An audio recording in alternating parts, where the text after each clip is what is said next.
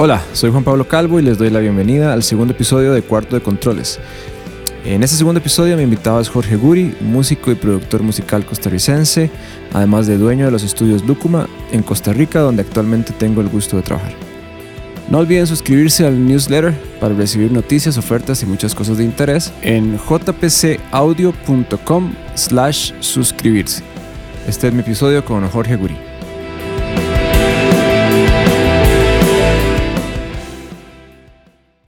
Bienvenido al segundo episodio del podcast. Hola Juanpa, ¿cómo Gracias por estás? tenerte aquí pura vida. Bien, por dicha. Bien, gracias por... Encantado de estar aquí. Buenísimo. Gracias por bajar del segundo piso al primer piso.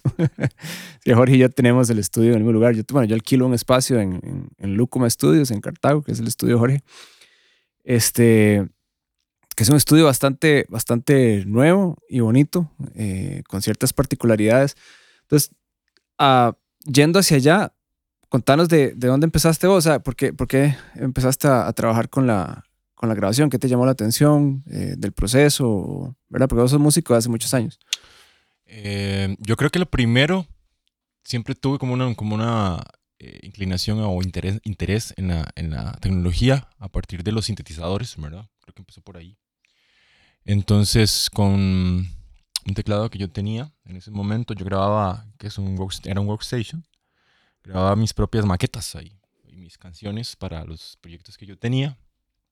Los grababa ahí, hacía toda la, toda la cosa ahí. Y después, con el paso del tiempo, eh, fueron llegando como microfonitos, interfacitas, una computadora, lo que se conoce como home studio, ¿verdad? Ujú, ujú.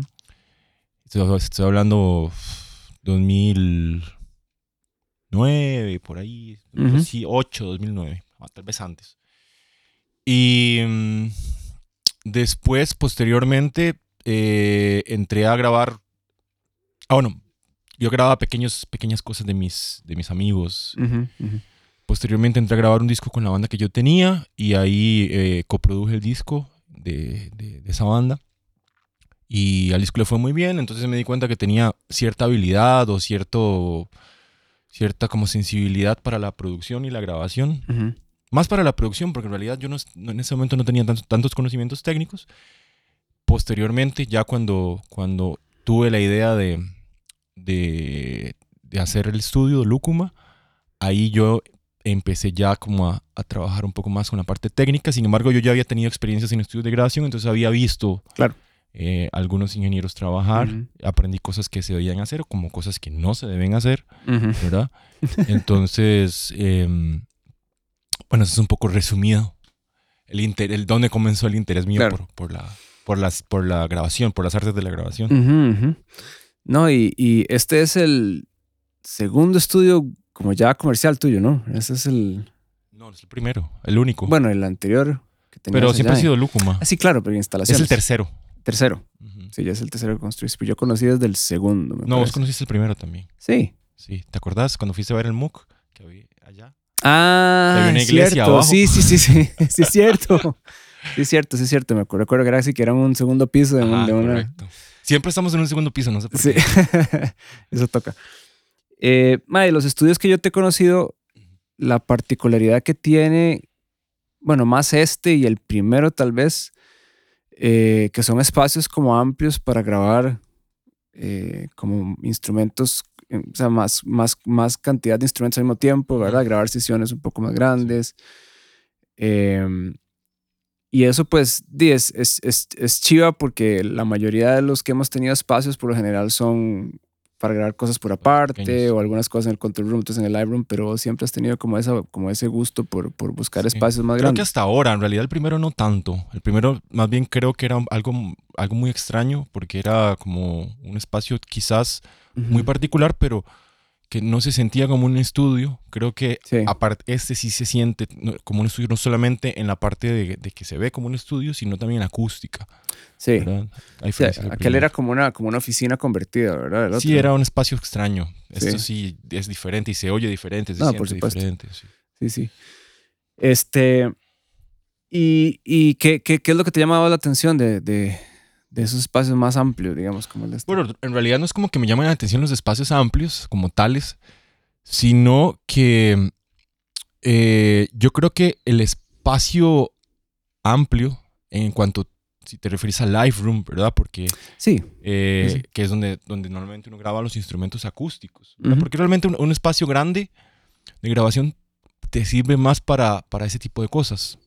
No tanto para grabar cosas eléctricas como una guitarra eléctrica o un teclado, sino para grabar ensambles, orquestas, grupos, grupos de, de, en simultáneo o en vivo. Eh, entonces te permite trabajar con ese tipo de, proyectos y también te permite explorar lo que es eh, la ingeniería de sonido y la grabación desde un punto de vista más eh, holístico, ¿verdad? Que es, no es lo mismo trabajar grabando cosas por separados que tratar de capturar de, una forma correcta a, una banda, a un artista, a una orquesta o a un ensamble acústico eh, en simultáneo. Es otra cosa completamente distinta. Entonces, quizás te da esa experiencia y esa, ese conocimiento de poder trabajar en esos espacios. Aparte también ayuda muchísimo a la grabación de instrumentos acústicos, ¿verdad? la acústica del espacio interviene en la, en la, la, captura, entonces ayuda muchísimo a poder eh, trabajar con el espacio, cosa que tal vez en un ambiente muy pequeño aparte de, lo que te comentaba anteriormente, no poder trabajar con ensambles más grandes, no puedes utilizar la acústica quizás como un, como como, parte del, del, sonido, ¿verdad? Sí, sí, e, eso es lo que, eso es lo que a mí, a mí especialmente me llama mucho la atención y este cuarto que suena muy bien, es que cuando uno tiene un espacio pequeño, por lo general está tratando de que el espacio no influya en la grabación. Cuando uno tiene un espacio grande, más bien lo quiere hacer parte del color, ¿verdad? Eh, más bien uno está viendo cuando tiene un cuarto pequeño, viendo a ver cómo lo quita, ¿verdad? Este, porque de, de, repente, bueno, depende de lo que uno esté grabando, pero en, la mayoría de los casos, ¿verdad? Es, es, como en detrimento del sonido que uno anda buscando. y tal vez si querés un sonido distinto, como, como más amplio, tienes que recurrir a, a cosas artificiales para tratar de lograrlo. En cambio, en un espacio grande con una acústica especial, podés lograrlo a partir de la misma grabación, de la misma microfonía, de la misma no, y es, y es muy importante que, que, existan esos espacios además, porque hay ciertos formatos y ciertas cosas que no, de, no se pueden grabar de otra manera, ¿verdad? Y es, es, creo que para la, para la permanencia de ciertos géneros musicales o de ciertas expresiones, sí. creo que es muy importante, ¿verdad? Sí, bueno, los estudios grandes, a, a pesar de que, de que la industria ha cambiado mucho, pero los grandes estudios donde, donde siguen grabando los grandes artistas siguen trabajando, ¿verdad? Porque son necesarios son necesarios porque quizás no para grabar, quizá un, no sé, un disco, un, un, tema de, de, trap o, o, de música electrónica. Claro. Pero si son necesarios para la grabación de, de, rock, son necesarios para la grabación de música acústica, de jazz, de música eh, sinfónica, para la grabación de música clásica. Claro. Eh, para todo lo que tiene que ver con la captura del instrumento son muy necesarios. Muy, muy necesarios y hacen una diferencia. Claro. Este, bueno, aquí vos tenés una, una colección bastante tuanis de, de, equipo y yo creo que va como, como un poco dirigido hacia esas posibilidades de cosas que puedes hacer aquí también, ¿verdad? O sea, que, que y yo te he visto, pues, de repente grabar sesiones donde se mezcla de una vez con el hardware en vivo, ¿verdad? Con, con lo que la consola da, con los, los compresores, preamps. Este, de todo lo que tenés acá, o qué parte del equipo vos consideras o qué es lo que más te apasiona. ¿qué, qué, cuál, es, ¿Cuál es la parte del, equipo de grabación que más, que más te, te parece que en es? En realidad yo creo que yo soy un nerd y un geeksazo del hardware. Siempre me ha llamado mucho la atención desde, vos sabés, desde, sí, desde los sintetizadores, los teclados, los amplis, los, toda esa cosa. También, por supuesto, el equipo del estudio de grabación. Entonces siempre, o trato, por lo menos en la medida de lo posible, de tratar de equipar al estudio con lo mejor que se pueda.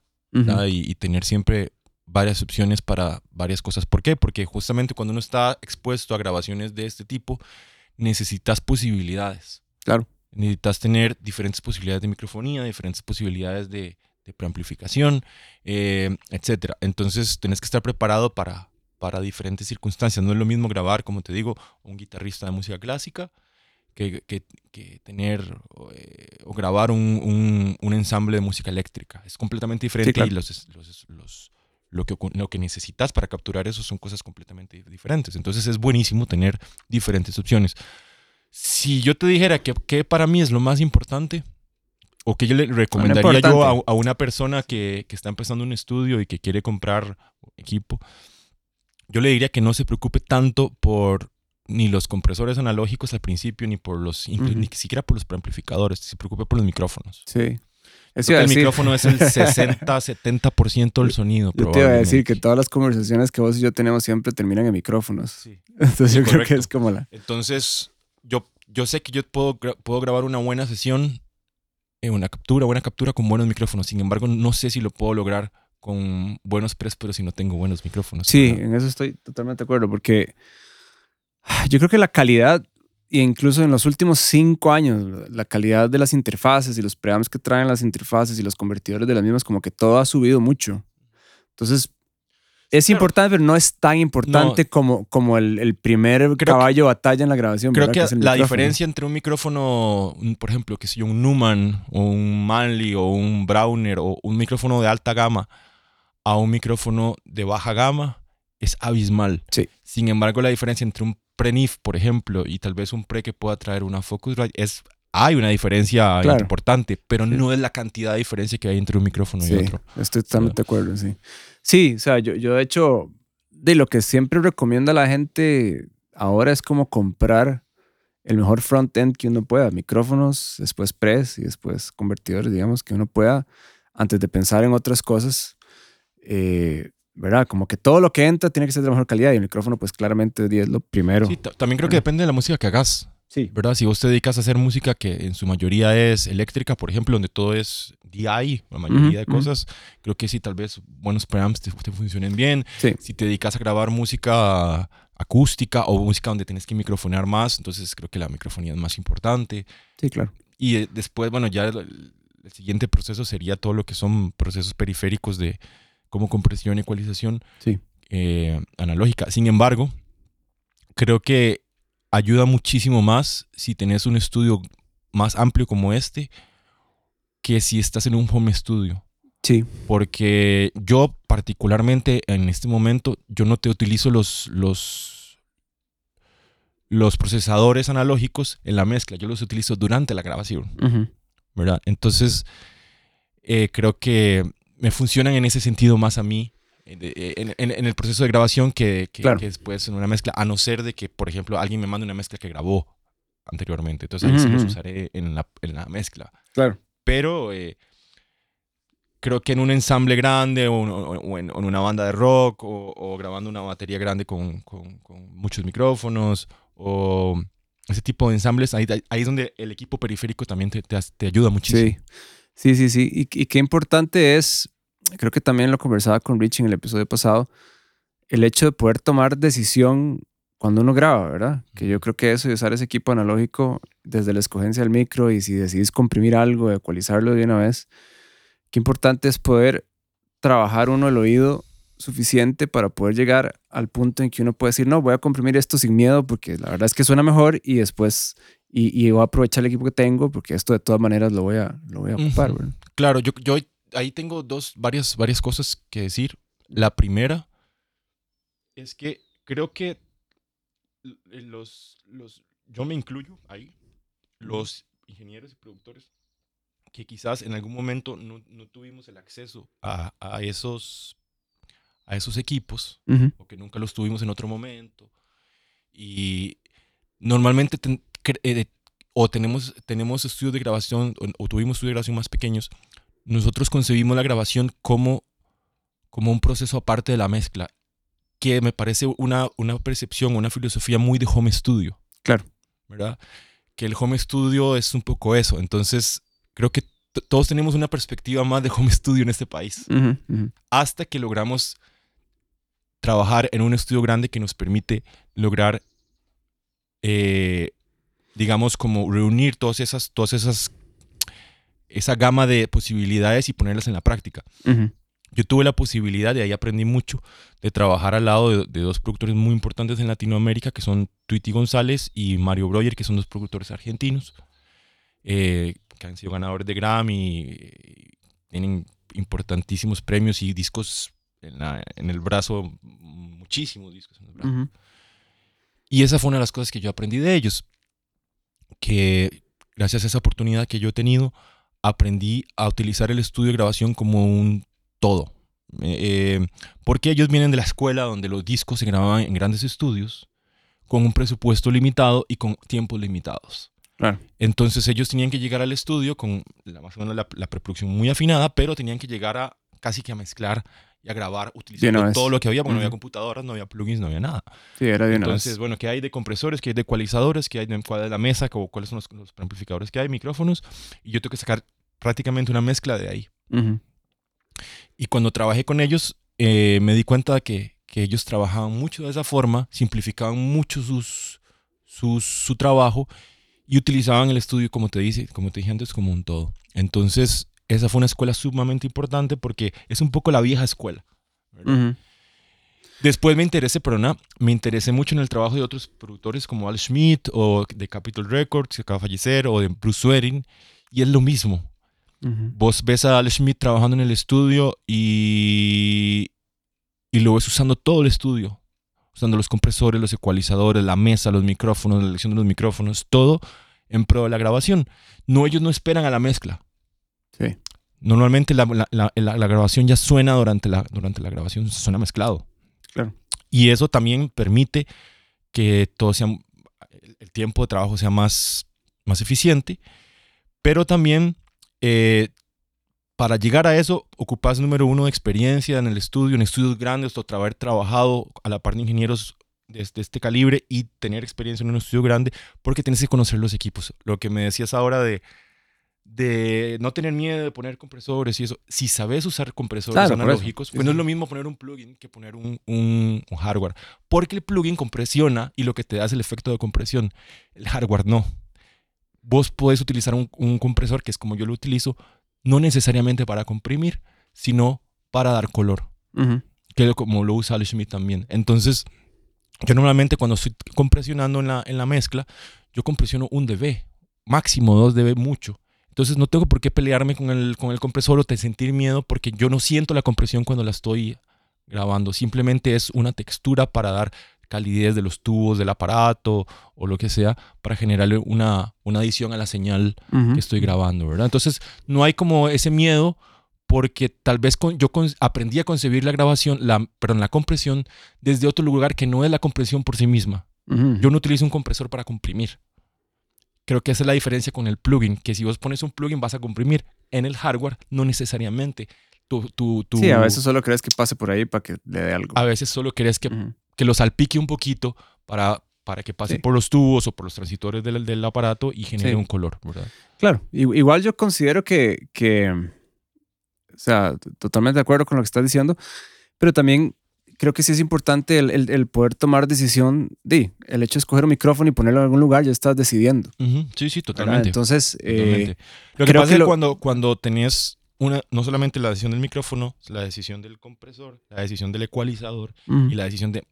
Hay una cadena. Sí, sí, claro. Es más complejo, ¿verdad? Que solamente poner un micrófono. Entonces, ahí hay que tener un conocimiento un poco más pleno del estudio donde estés trabajando para para saber que esa elección que hiciste es, es, la correcta, ¿verdad? Correcto. Sí, sí, sí, no, totalmente. Este, y, y por eso yo creo que, que, que,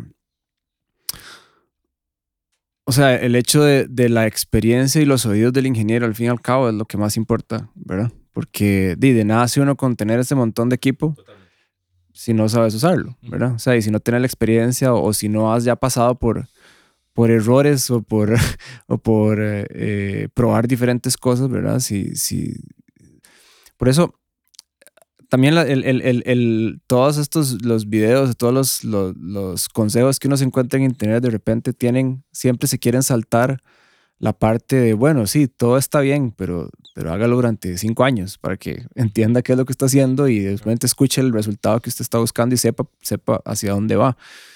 Este, y ahí es donde yo creo que, que, que, trabajar y trabajar y trabajar y hacer cosas y hacer un montón de cosas es lo que, lo que genera esa seguridad o esa escogencia tuya también por, por el, bueno, voy a pasarlo por aquí porque me gusta lo que le hace este Pultec a mi no sé qué, ¿verdad? Entonces, em, eso es, yo creo que, que, que, es una parte muy importante, que es que de, vos haces eso porque tenés mucho rato ya de estarlo haciendo y, tenés, tenés, tuviste la, la, oportunidad de trabajar también a la par de esto. más. Pero también, como decís vos, es muy importante la experiencia de hacer las cosas uno. Digamos, una de las cosas que a mí me han enseñado durante los procesos de grabación son justamente las sesiones en vivo, ¿verdad? Donde tenés que capturar una banda. Y no estoy hablando solamente de rock, estoy hablando de jazz, estoy hablando de un ensamble de música eh, acústica eh, etcétera. Eh, donde, donde en el jazz es muy palpable y la música clásica, la grabación, que la magia no está en la postproducción, la magia está en la grabación. La magia está en la elección del micrófono, la elección del pre, la elección del compresor, si va a haber compresor, eh, pero sobre todo también la manera en que pones el micrófono y cómo haces sonar el instrumento que estás tratando de capturar. Ahí está la magia. Entonces, si vos trabajas en eso durante algún tiempo y tenés eh, la oportunidad de trabajar con varios artistas o varias bandas de esa forma, vas adquiriendo conocimiento que muchos están en los libros, sí, pero que tenés que trabajar con la sala con la que estás grabando, entonces tienes que ver cuáles son los pros y los contras de la sala con la que estás grabando. Entonces ahí aprendes muchísimo claro. y aprendes a, a, a elegir, a saber elegir y saber capturar cada instrumento. Cada instrumento tiene acústico, tiene una forma de, de, de, capturarse y hay micrófonos especiales para ciertos instrumentos o, formas de poner los micrófonos o, varias combinaciones de micrófonos que hacen que un instrumento suene bien. Sí, y, ahí sí, recalcar lo que acabas de decir, y es que es experiencia en las orejas, porque ¿verdad? vos puedes leer y ver un video de dónde poner el micrófono en un saxofón, pero hasta que usted se lo pone y escucha y lo mueve y lo cambia y no le suena bien, y, hasta que usted, o cuando usted sabe cómo tiene que sonar un saxofón grabado, por ejemplo, este, de no, vas a seguir dando palos de ciego, ¿verdad? Entonces, por eso hay que hacerlo varias veces y tener experiencia y ojalá, ojalá como te pasó a vos, haber tenido la experiencia de hacer discos en, en, y ver cómo otras personas lo hacían antes de ponerse a hacerlo uno, ¿verdad? Sí, totalmente. Yo creo que, que haber, como te dije, haber visto a gente muy importante de la industria haciéndolo y, y, y estar a la par de ellos durante semanas a veces y, simplemente siendo un observador o un asistente del proyecto, de la grabación, es muy importante. Yo creo que una gran escuela más, más es esa. Yo creo que te cambia la vida el hecho de poder estar a la par de un gran ingeniero o un gran productor trabajando con años, 30, 40 años de experiencia, con grandes discos y que ojalá producciones mainstream, ¿verdad? Te cambia la filosofía de, trabajo. A mí me la cambió por completo. Yo siento que antes de trabajar con estos eh, personas. Yo trabajaba como un ingeniero home studio. Claro. Ahora trabajo como, como, como tal vez un ingeniero o un productor de, de, de, cosas más grandes, ¿verdad? O de, ensambles más grandes. Y sé utilizar el estudio más como un todo gracias a ese conocimiento que, que, que, recibí de estas personas, ¿verdad? Tony, sí, creo que cuando vos y yo conversábamos, antes de tener el podcast, en algún momento era como, como que el estudio se convierte en un instrumento, ¿verdad? Un instrumento musical que uno aprende a tocar. Totalmente. Y que, que, que de, hay que dominar todas las partes del instrumento, ¿verdad? No, no es como que si toco guitarra solo voy a tocar las cuerdas graves o solo voy a tocar, sino que hay como que conocer todas las variables y poderlo manejar a su favor y lograr comunicar lo que uno quiere con todas las piezas del rompecabezas, ¿verdad? O sería también, podemos usar la analogía de que tenés un carro de alta gama ¿no? Un carro con todas las extras del mundo, pero nunca has usado un carro así. Entonces lo vas a manejar como si fuera un, carro muy simple. No vas a aprovechar todas las extras del carro. Cuando vos llegas a un estudio grande y tenés una pared de ecualizadores, una pared de compresores y una mesa y una serie de micrófonos para elegir, si no has tenido la experiencia antes, probablemente vas a manejar ese estudio como un home studio también. Sí, claro. Porque no sabes qué hacer con eso. Sí, sí, sí. Sí, sí, sí, sí totalmente. Ay, este, y bueno, hablemos un poquito de Lucuma. Yo, yo aquí me pasé en enero de este año y es un estudio que para los que quieran darse la vuelta a conocer, que Jorge lo tiene, lo tiene muy bonito y tiene no solo el equipo necesario en, en su sala principal, sino que además es un estudio que tiene la particularidad de que es muy iluminado y ¿verdad? tiene mucha, mucha, mucha, mucha naturaleza alrededor y luz natural, ¿verdad? Que yo creo que que asimismo como hablamos de que el equipo es importante para el proceso de grabación, yo creo que también el ambiente donde uno graba influye en la, en la creatividad de la gente, ¿no? O sea, en, el, en, la mentalidad, en el headspace en el que uno llega a grabar y en el que uno se encuentra, yo creo que es importante. Y por eso este estudio también tiene como esa, esa, esa ventaja o particularidad de que lo hace como que la gente hasta, hasta le cambia la cara cuando llega y se siente tranquilo y oye pajaritos que aquí se deben estar escuchando en, la, en la grabación. Este, pero ahora, que, yo creo que eso es algo muy positivo también, como parte del, del, hecho de poder utilizar el estudio a su favor. Sí, bueno, una de las razones por las cuales yo elegí este lugar para pasarnos al estudio, o mis socios y yo elegimos este lugar, es eh, la parte de la naturaleza, de la luz. Es un espacio que, tiene como mucho verde alrededor y al mismo tiempo la sala principal donde la gente, el live donde la gente graba, tiene mucha luz porque hay un, un ventanal muy grande que da hacia, hacia la naturaleza, ¿verdad? Hacia los árboles y así. Entonces ese espacio te da una sensación de estar en contacto con, con lo verde, con la naturaleza mientras estás grabando. No, no es esa cosa fría estar en un estudio de grabación cerrado, viendo cuatro paredes. Eh, luz artificial. Luz artificial. Acá yo prácticamente que no tengo que encender luces, salvo la noche. Entonces, es muy agradable la, la, la, parte de, de, tocar viendo un espacio de, de verde, de árboles, de pajaritos. Entonces, esa es una de las principales razones y yo creo que sí influye muchísimo en, la interpretación de los músicos. Sí, claro.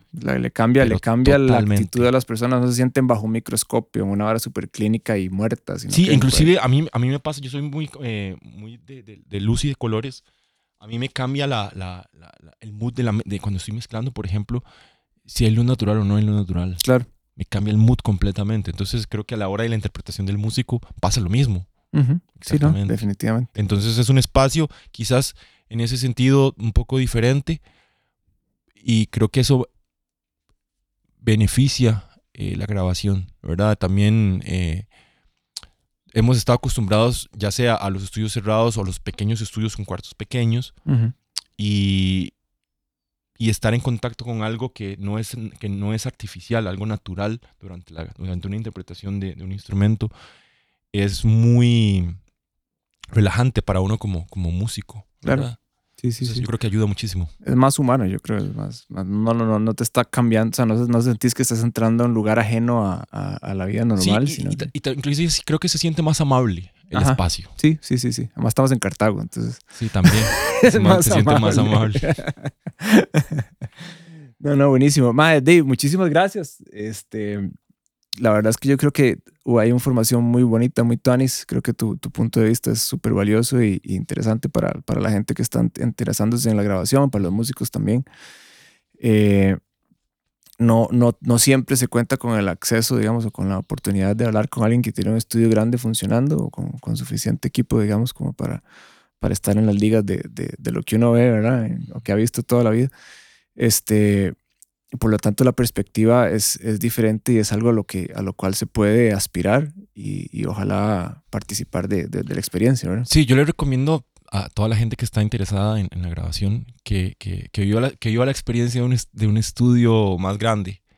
Y que ojalá pueda, no sé, yo creo que, que hay espacios, uno puede ir perfectamente de asistente a un estudio, puede pedir, que le abran la puerta para, para aprender. O sea, yo tuve la suerte de aprender de varias gente, eh, de maestros, y, y, realmente te cambia la vida y, ves, la, ves, la, ingeniería de grabación y ves la producción desde otro lugar completamente diferente, quizás inclusive desde un lugar más natural. Creo que la, la, la digitalización del audio ha hecho que todo sea un proceso muchísimo más frío y muchísimo más artificioso. ¿no? Porque todo está dentro de una laptop donde vos o una una computadora o un monitor donde el monitor aguanta todo, ¿verdad? Sí.